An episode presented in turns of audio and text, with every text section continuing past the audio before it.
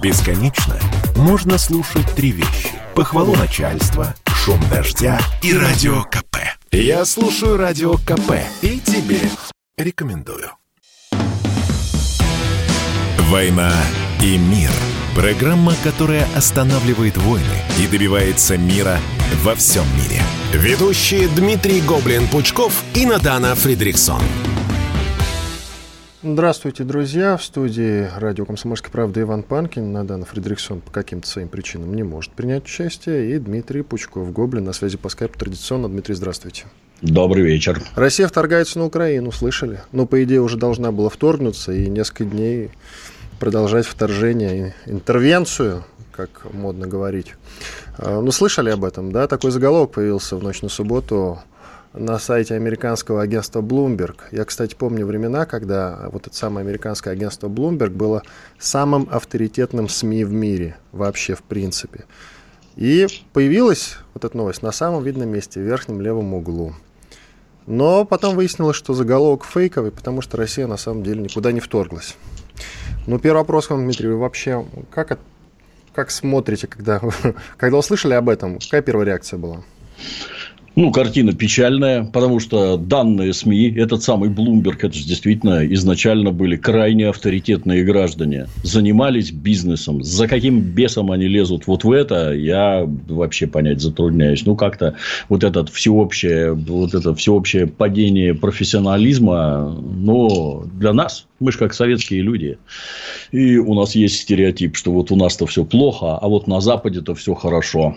Там все правильно устроено, там СМИ нормальные, журналисты толковые, и вдруг такое. Как-то на склоне лет наблюдать такие жесточайшие разочарования крайне непривычно.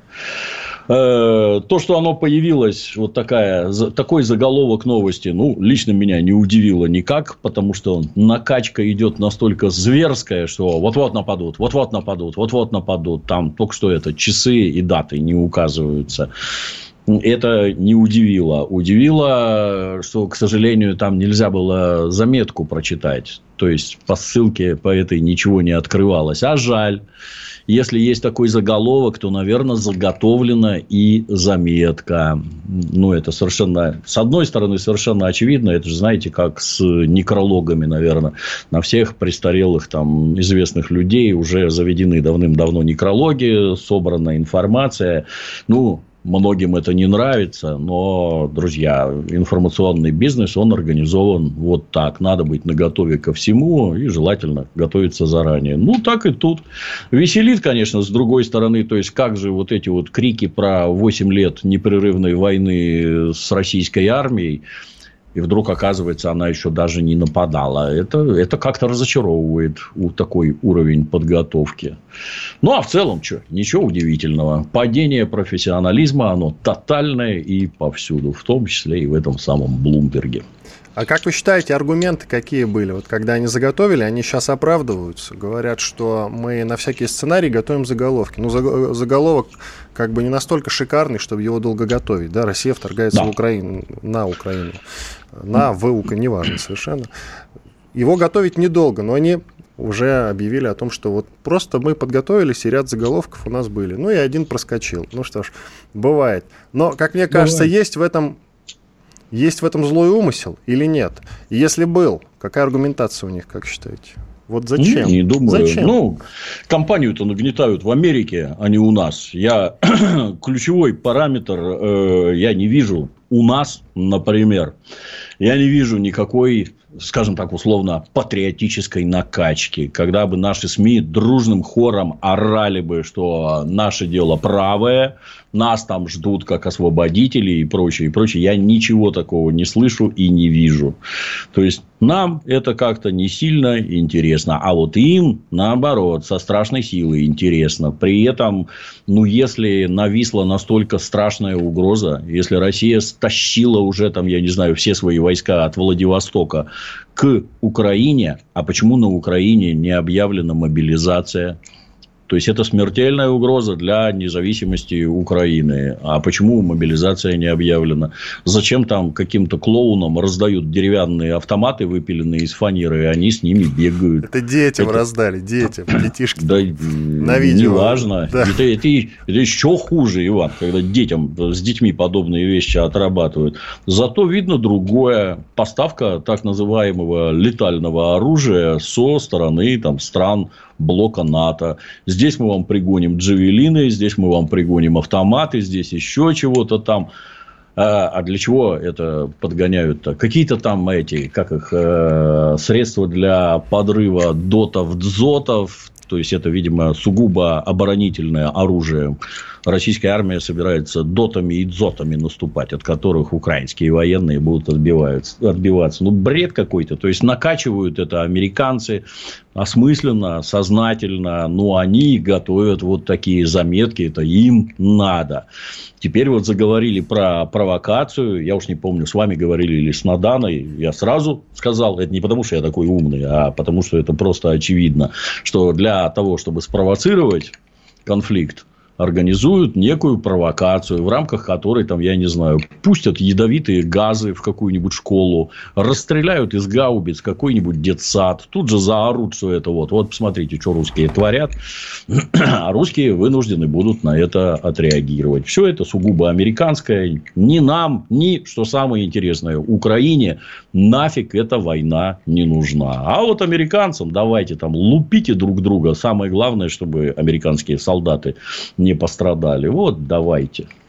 Печально. Ну, вот э, вы сказали про химическое оружие, ну, про какие-то газы. Химическое оружие. Такое же уже было вот э, с Адамом Хусейном, например.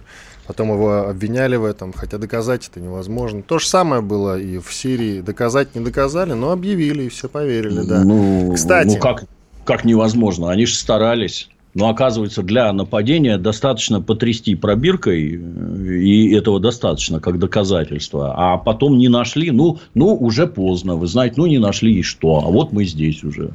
Вот свершившийся факт. Ну, Любопытный ну, момент, что вообще вся истерия по вторжению России на в Украину началась тоже именно с Блумберга. Э, несколько месяцев назад, 4, кажется, месяца назад, Первую заметку подготовил именно Блумберг о том, что есть такие планы у России вторгнуться на в Украину.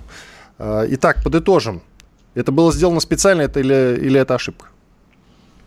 Ну, публикация заголовка, по да. всей видимости, ошибка, да. Все-таки Но ошибка. заголовок готов заранее. Ну, я так думаю, да. Все, проскользнул просто. Ну, бывает. С кем действительно не бывает. Поторопились. Вот интересно, а с каким бы издателем не разговаривал, и вот все, что в сети читаю, все сказали, что это в принципе невозможно. Ну, невозможно. А вот, а вот получилось. Вот получилось, действительно, да. Действительно получилось. Но и Нью-Йорк Таймс тоже, кстати, тоже авторитетное издание американское. Я думаю, что все слышали Нью-Йорк Таймс, вообще название этого издания. Так вот, а, Нью-Йорк Таймс пишет о том, что Россия находится на финальном этапе подготовки к вторжению в, на Украину. Тут тоже, Дмитрий, как вы считаете, мы на каком этапе находимся? На финальном, на предфинальном? Вдруг у вас другое, отличное от Нью-Йорк Таймс есть мнение по этому поводу? Я когда-то в советской армии служил и всякие приготовления наблюдал воочию. То есть, например, там для того, чтобы гвардейцев-десантников завозить, войска, технику, это все надо там вести самолетами, составами и прочее, прочее. 100 тысяч, которые якобы там стоят, это очень и очень мало. Например, техника в первую очередь нужна воздушная для нанесения ударов, объявление бесполетной зоны, а дальше, чтобы разнести в пыль э, все, что там у них на земле стоит. Пригнали самолеты-то. Гвардейцев-десантников... Самолетов нет, кстати. Я о чем и говорю. Но и кораблей а это... нет. Ведь если готовить вторжение, то нужно по всем фронтам его готовить. Само... Кроме сухопутных войск нужно самолеты, корабли. А кораблей и да. самолетов нет, кстати. По, бел... по Белорусскому морю, наверное, подгоняют незаметно. Я к тому, что если бы переброска войск осуществлялась серьезная, все это видно со спутников, все бы это старательно фотографировали и яростно выкладывали бы, не, не задумываясь. Но точно так же, как они за 8 лет не смогли российские войска зафиксировать на Донбассе, точно так же не могут и присутствие российской армии в надлежащих объемах зафиксировать сейчас. Там мало войск. То, что там 100 тысяч стоит, ну, а вот а украинцы говорят, что а у них 200. Стоит и чего. Кстати, никто того, не знает о том, сколько у украинцев э, армия сейчас по численности, которая боеготовная, я имею в виду. Ну, тем не менее, мобилизацию все равно не проводили. Там воевать-то никто не хочет. Это ж надо правде в глаза тоже смотреть. Эти нацистские формирования, все эти Азовы и прочее, где отморозки собраны, ну, их, их, наверное, много, если с нормальными мерками подходить. Все-таки в цивилизованных странах такого количества нацистов нет. Да, они есть. А те, кто по призыву идет, они не хотят воевать, не хотят и не будут. Но, повторюсь, даже самолетов нет для того, чтобы разнести все это в хлам. Никто это сфотографировать не может. О, это крайне печально для обвиняющей стороны. Ну вот достаточно, как мы понимаем, любой вспышки сейчас. Заголовок, слава богу, не прокатил, но ведь, как вы сказали, могут там, допустим, сообщить о распылении газа. Ну, ведь Могут. вот реально, вот люб... чего угодно, что угодно может произойти. Вы вообще, в принципе, э, верите? Есть у вас прогноз по поводу возможного, не дай бог, конечно, столкновения? Ну, боевого. Ну, как-то ли, лично мне не верю. Я не понимаю, зачем нам это надо. Так нет, вот может вообще... быть, провокация какая-то случится. Ну, провокация, да. Как, это же вопрос, как, как на нее отреагировать? Немедленно разбомбить Киев или пожать плечами и выводить на чистую воду? Я считаю, что будут выводить на чистую воду. Нет, воевать никому не надо. Это не то, что гиря на ноге. Это, это натурально там таз с цементом. Ну что, вот зашли туда войска. А дальше что? Все это мы восстанавливать будем? Что вы дальше? ломали, вы сами и восстанавливаете. Что да. дальше, обсудим после перерыва. Иван Панкин, Дмитрий Пучков, Гоблин с вами. Оставайтесь на радио «Комсомольская правда». sportkp.ru о спорте, как о жизни.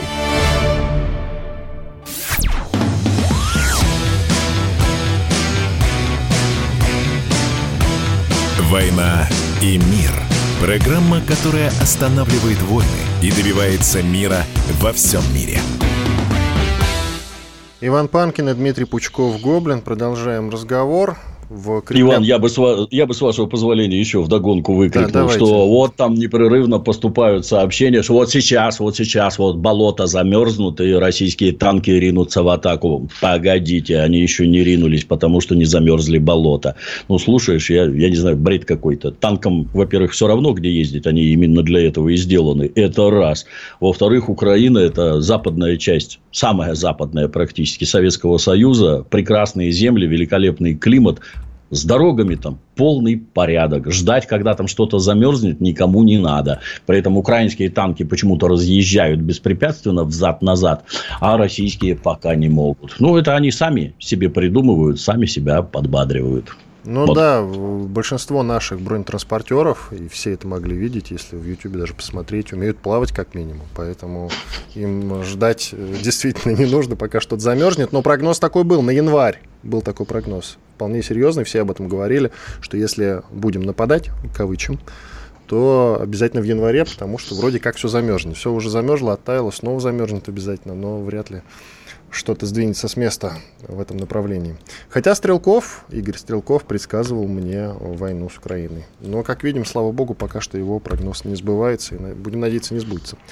В эти минуты, если еще не закончилось, по-моему, продолжается встреча Путина и Макрона. Французский лидер прилетел в Москву и, конечно, будут обсуждать и Украину в том числе.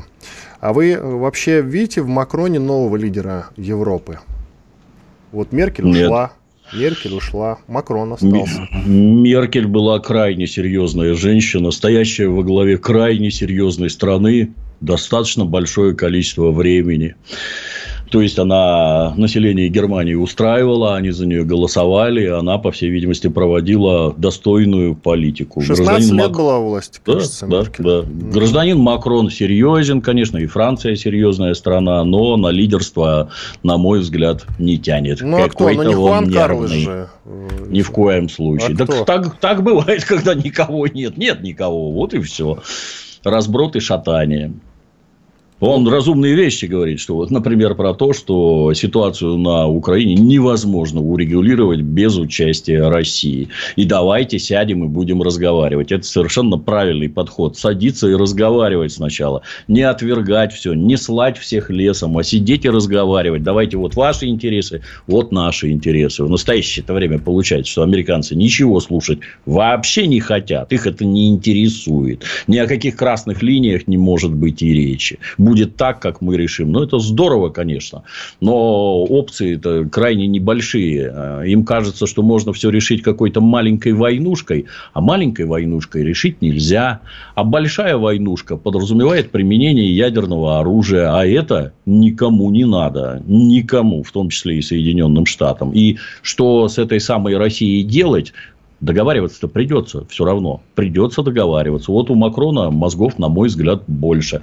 Приехал договариваться. Давайте разговаривать. Наверное, это в том числе и американцы через него там что-то пытаются транслировать и как-то вот прийти к каким-то договоренностям. Это, на мой взгляд, правильно. Ну так вот, он приехал, а вы говорите, что он не, не годится на роль лидера Европы. Почему? Приехал, ну... корчит из себя арбитра. Так Но почему иначе. корчит? Нет. Активно выступает. Политику-то правильную проводит. Не хочет войны. Это правильно. Неважно, лидер он Европы, не лидер. Он лидер своей французской республики. А, очевидно, имеет какое-то влияние на окружающих. Экономическое, политическое и прочее. Надо с ним дружить. Со всеми надо дружить.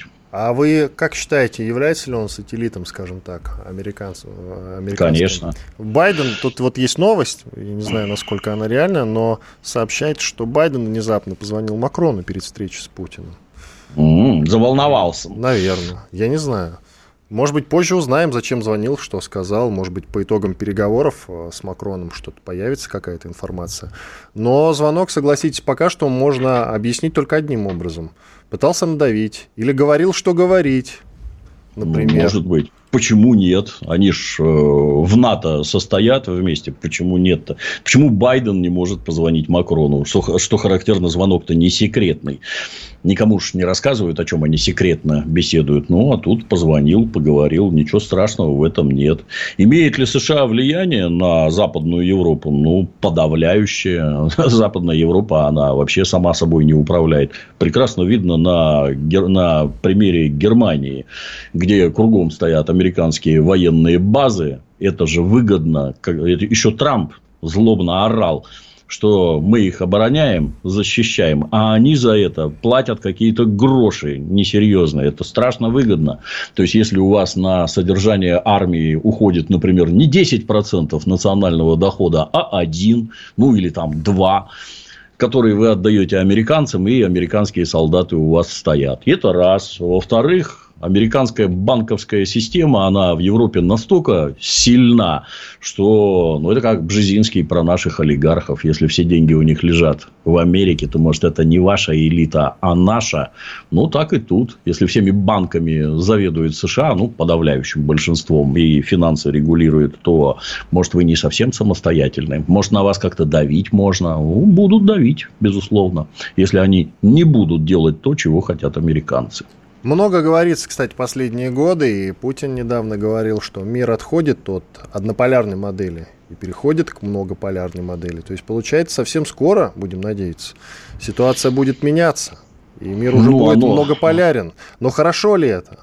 Оно же изо всех сил так идет. А, а как это можно изменить? Хорошо, плохо? Можно только приспосабливаться. То есть, это я, я не знаю, я вот как человек, как некий индивид, Лично я себя ощущаю, ну, вот, начиная с 90-х годов, ты ж натурально как песчинка в урагане. Тебя несет вне зависимости от твоей воли. Не туда, куда ты хочешь. А к этому можно только как-то приспосабливаться, предпринимать какие-то действия. Ну, как же так получилось, что массу производств вынесли из США и Западной Европы в Китай. Как так получилось? Ну, все хотели денег заработать. В Китае дешевая рабочая сила, никаких требований к экологичности производства. Давай вынесем туда. Продукт получается дешевле, наваримся с этого больше. Ну, китайцы тоже не идиоты. Они свою промышленность отстроили. И вот внезапно оказалось, что коммунистический Китай – это уже практически точно первая экономика мира. И что с этим делать? А дальше начнут делить рынки сбыта, добычи полезных ископаемых и прочее, и прочее. Там же речь-то всегда про деньги. Ну, и получается, что они своими руками построили этот самый коммунистический Китай, передали технологии, завезли производство, а теперь с этим ничего сделать невозможно. Так, а, кроме Китая, есть еще Индия, а есть еще Бразилия, которые пухнут просто как на дрожжах. И, и что же с этим делать? Ну, и все, в общем-то. И вот до свидания, руководимый американцами мир. Кто в этом виноват? Они сами. Ну, а нам только приспосабливаться и успевать куда-то встроиться. Ну что ж, заговорили про Китай. Путин ездил на открытие Олимпиады, встречался с Си Цзиньпинем, лидером Китая. О чем-то договорились. Вы как считаете, вообще можно ли считать Китай нашим полноценным союзником? Именно союзником? Нет, конечно. Ну, не знаю, коммунизм у нас закончился. Я помню, в коммунистическом Советском Союзе Китай, коммунистический Китай считался одним из злейших врагов.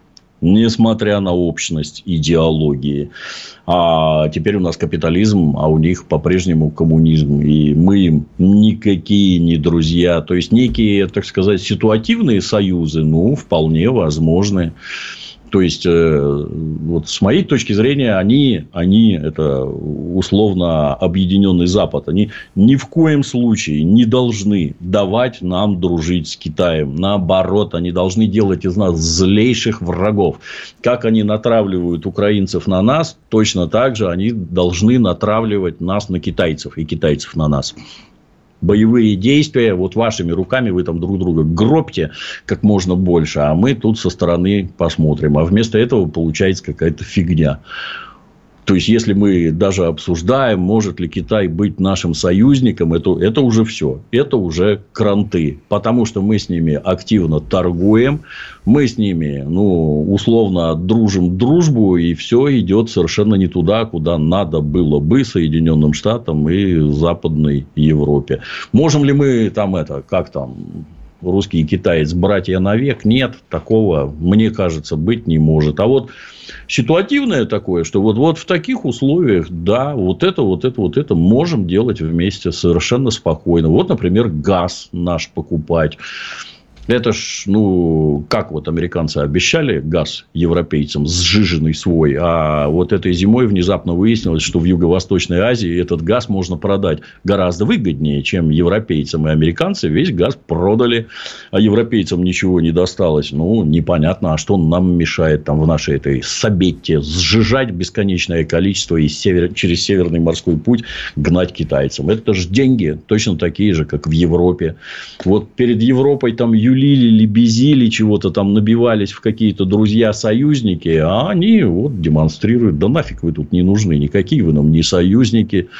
Ну, с китайцами надо сразу, на мой взгляд, это понимать. Никакие они нам не союзники. Но можно ли иметь совместный бизнес? Конечно, можно. К взаимному обогащению. Иван Панкин и Дмитрий Пучков-Гоблин. Делаем перерыв, пока озвучу вопрос, э, итоги которого подведем чуть позже. Следите ли вы, друзья, за Олимпиадой? Да или нет? Пишите на номер плюс 7 967 200 ровно 9702. Любым мессенджером можете воспользоваться для этого. Да или нет? Пишите. Я слушаю Радио КП, потому что здесь Сергей Мартан, Дмитрий Гоблин-Пучков, Тина Канделаки, Владимир Жириновский и другие топовые ведущие. Я слушаю Радио КП и тебе рекомендую.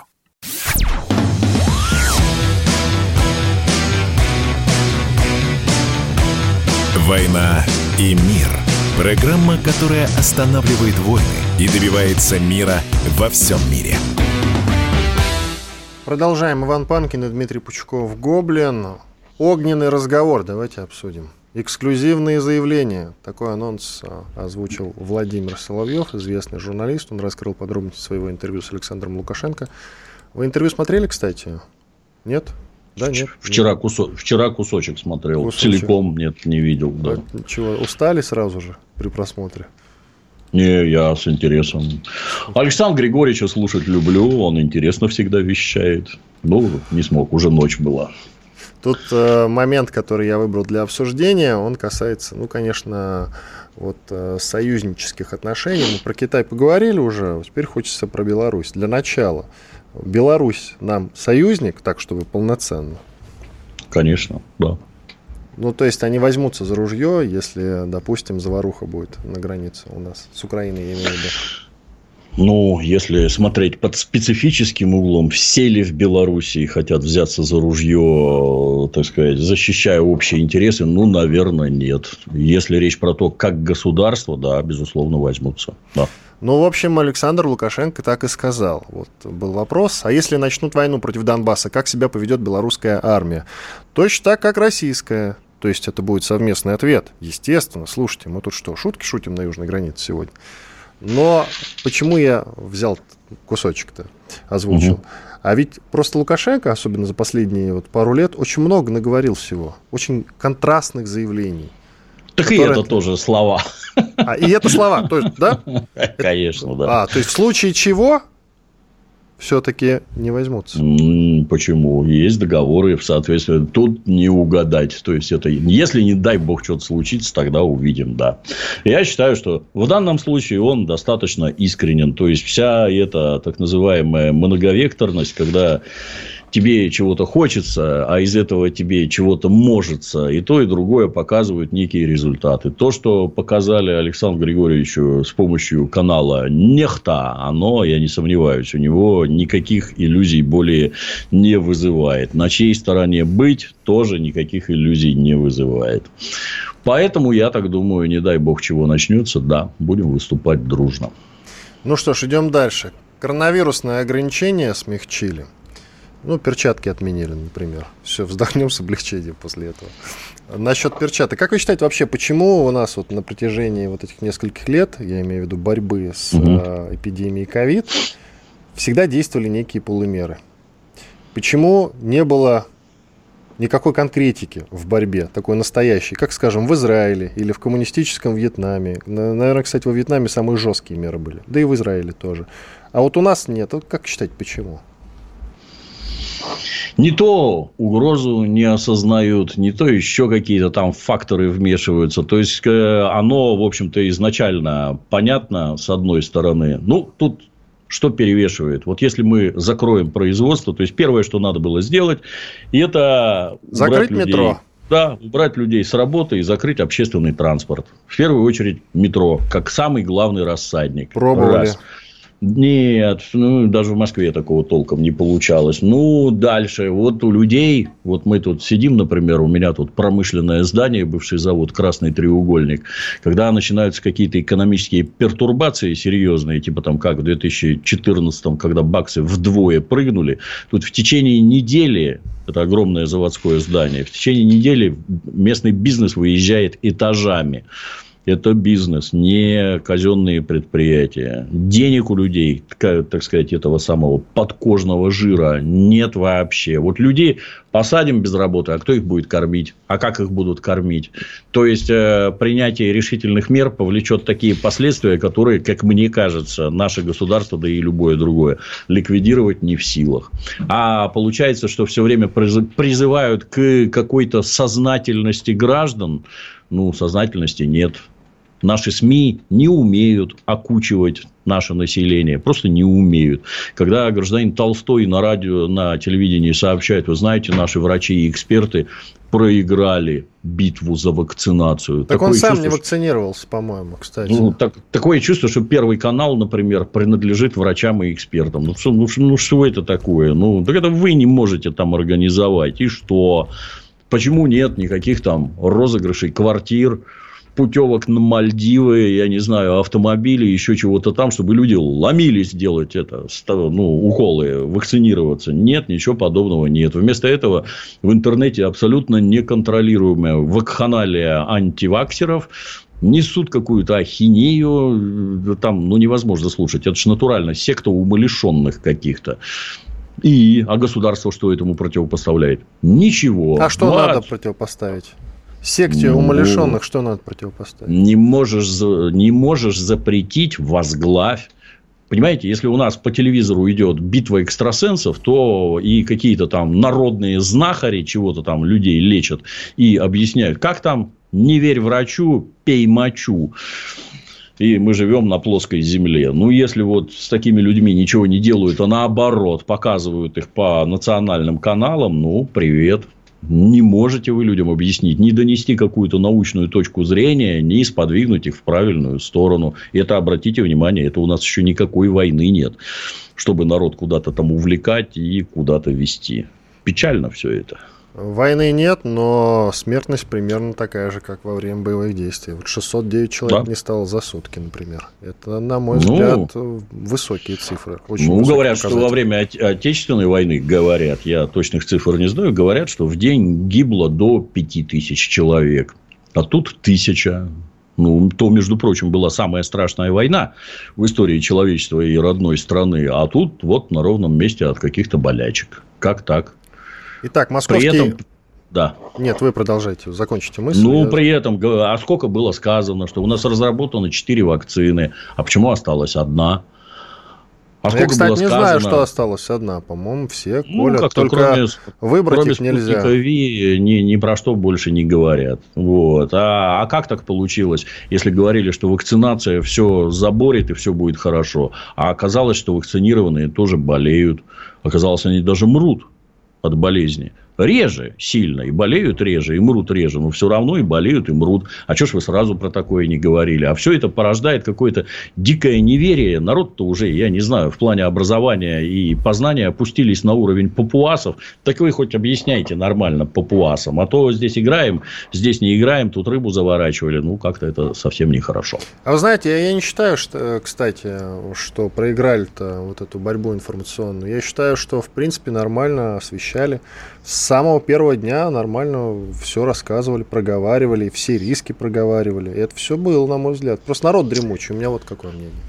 Ну, ужас. Самое смешное, с моей точки зрения, было, что граждане, работающие во всяких этих строго антипатриотичных либеральных изданиях, эти почему-то сразу все побежали и вакцинировались. Все да, поголовно. Да. А на наших патриотических ресурсах там просто вакханалия идиотии. Страшно смотреть. Что касается вот этих нововведений от московского оперштаба, там поясняют, что лечившихся от COVID-19 дольше недели будут, э, дольше недели, которые лечились, будут выписывать без отрицательного теста на коронавирус. Перчатки, как я уже сказал, исключили из перечня мер по борьбе с распространением вируса. Ну, перчатки, вот эта тема с перчатками вообще не работала, никто не ходил в перчатках. Да. И в Москве сократили срок лечения COVID-19 до 7 дней. Кстати, поговаривают, что ходят патрули, в том числе в метро, которые угу. штрафуют за отсутствие маски. И в Питере должны быть, и в Москве. Я ни разу этого не видел. Я ни разу этого не видел.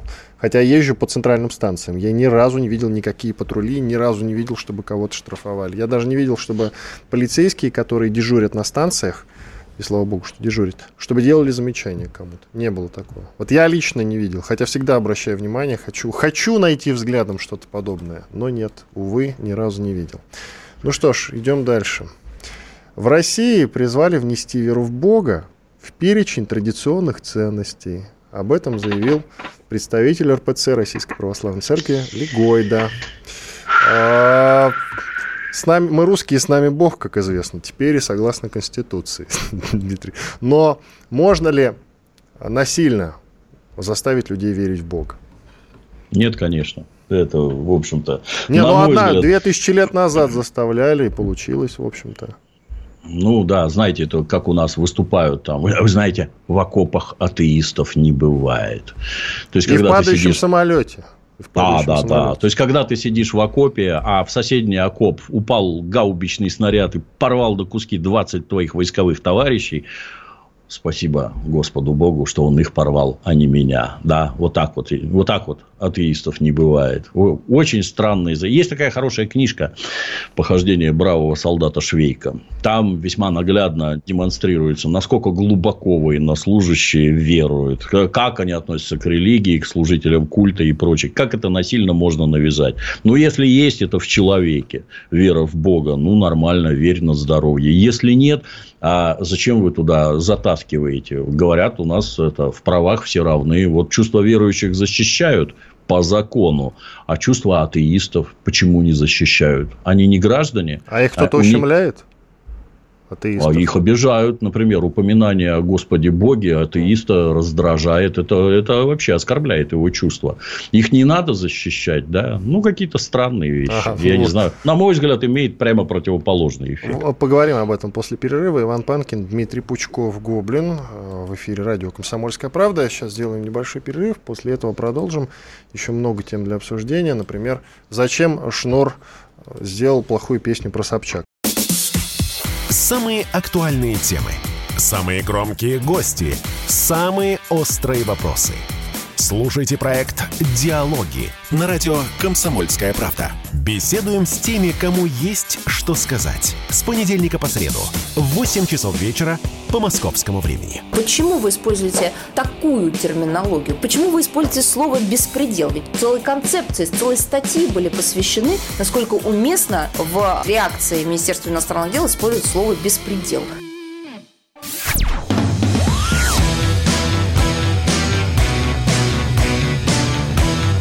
«Война и мир».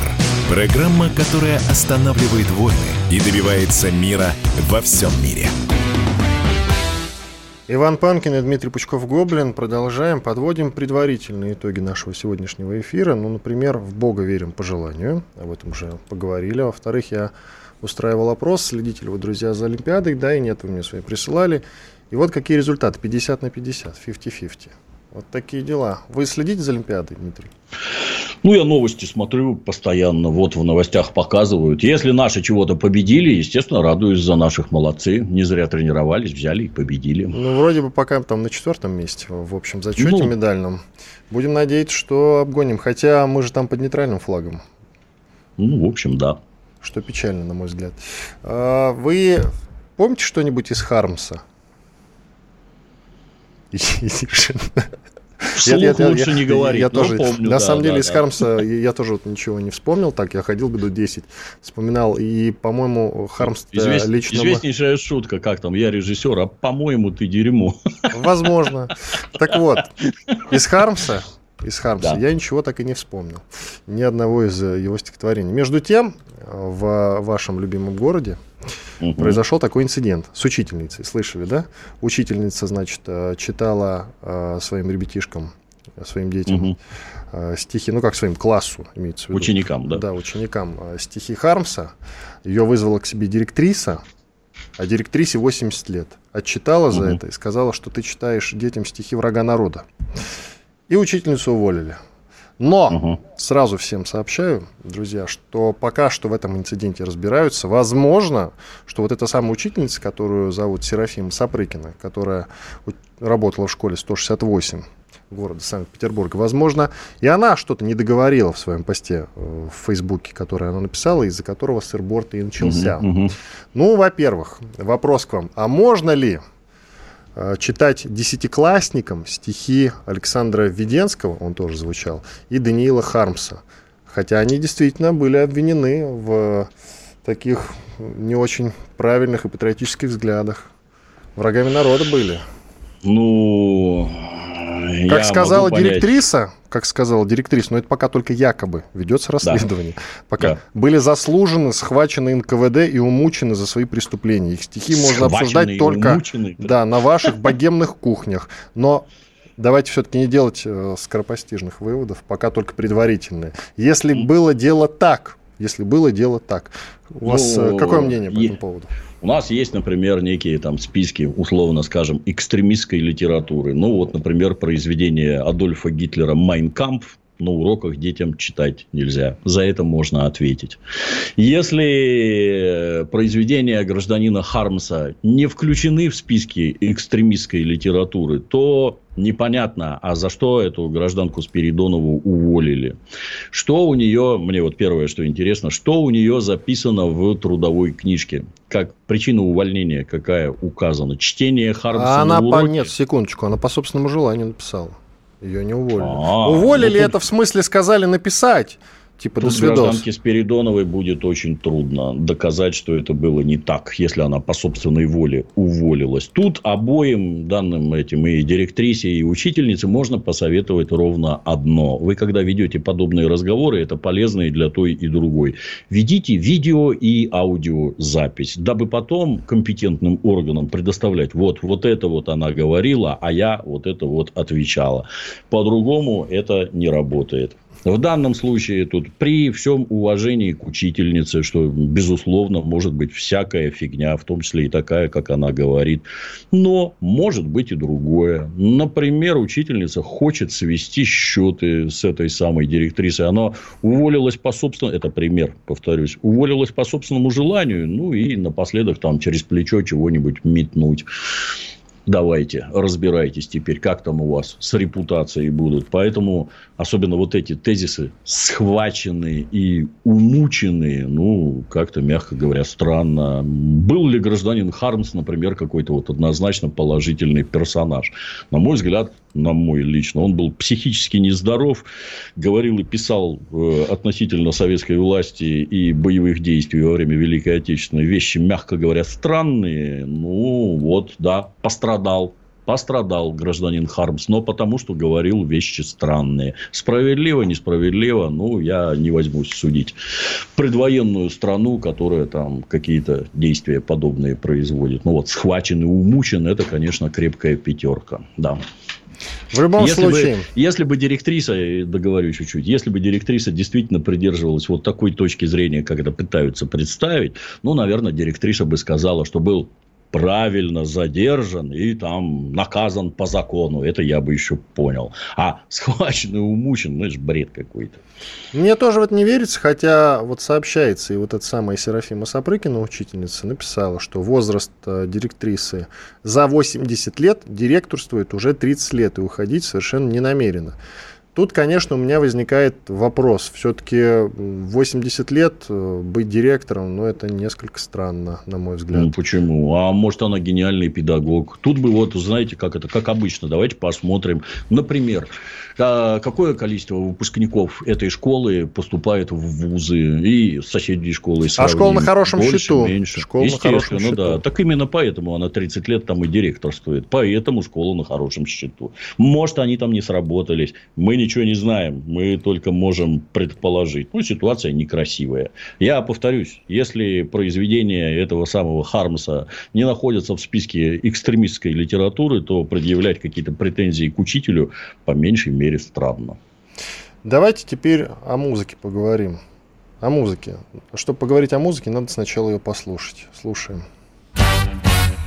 Ничего такого, наставлены рога Похож ведь на Капкова, а нянчит вид торга И крабы это мило, подумаешь, дала. Подумаешь, убила, спешила ж по делам. Она разгонит тучи и жизни всех научит. Что с того? И кого стала реже, жизнь прошла. И того на манеже щель уже не узка слез теплом в самый раз Запускать шмарафон Группировка «Шнур», песня называется «Шмарафон», посвящена она Ксении Собчак. Слышали, не слышали, клип смотрели? Конечно, слышал, да. Но Клип не нет, смотрел. нет. да. Да там клип-то исполнительница, солистка группы группировки «Ленинград» Зоя. Зоя, Мгм. у нее позывной. Зоя, так вот она, значит, на лошадке на детской на лошадке на детской поет эту песенку. Но песня, согласитесь, вот э, с точки зрения юмора, с точки зрения юмора песня неплохая. А, Смешная, да. да. Вы как смотрите на конфликт э, между Шнуровым и Собчак? Вот со стороны взгляд обывателя. Причин, причин не знаю. С Серегой знаком лично. Отношение к нему лично у меня строго положительное. Песни веселые, смешные. А к Собчак? У нее Ну, песни не ша- смешные. Хотя она тоже Шапочно- пела. Шапочно знаком, каким образом Серега с ней водил дружеские отношения, для меня загадка. Что между ними общего, для меня загадка. Тут э, есть некие, значит, некие секреты в их отношениях, о которых он не распространяется, действительно, но, но, среди прочего, сказал, что э, песню он эту придумал и внезапно выпустил в свет. Именно потому, что Ксения Анатольевна очень любит учить других жизни. И по сути, таким образом, он показал вот в этой песне, вот в этом клипике, ее саму. Но тут вопрос, но не перешагнул ли черту? Ведь я специально взял этот фрагмент, где о, в песне задевается ребенок.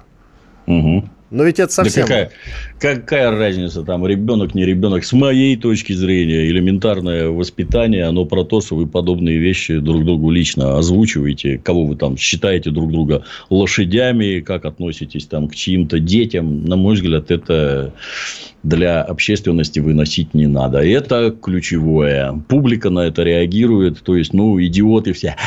А, он, а она, разинув рты, пуская слюни. Надо же, вы посмотрите, какой скандал. Здравомыслящая часть публики отнесется к этому, как в известной присказке про жабу и гадюку.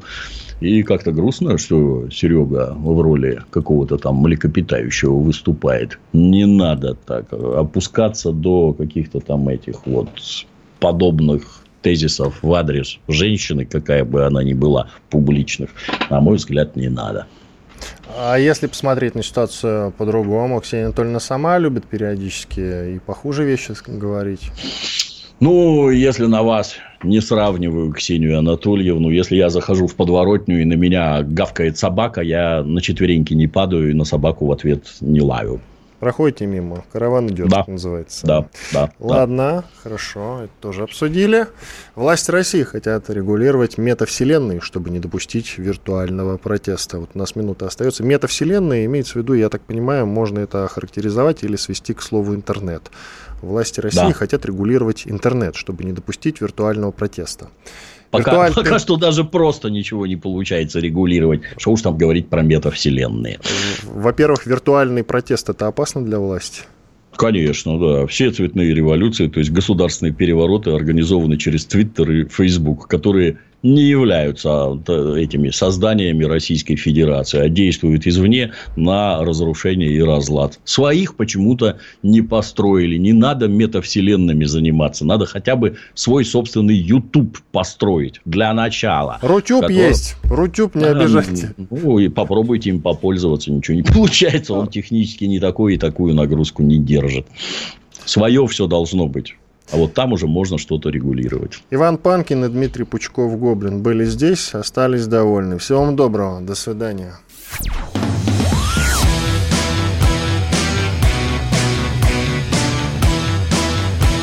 «Война и мир».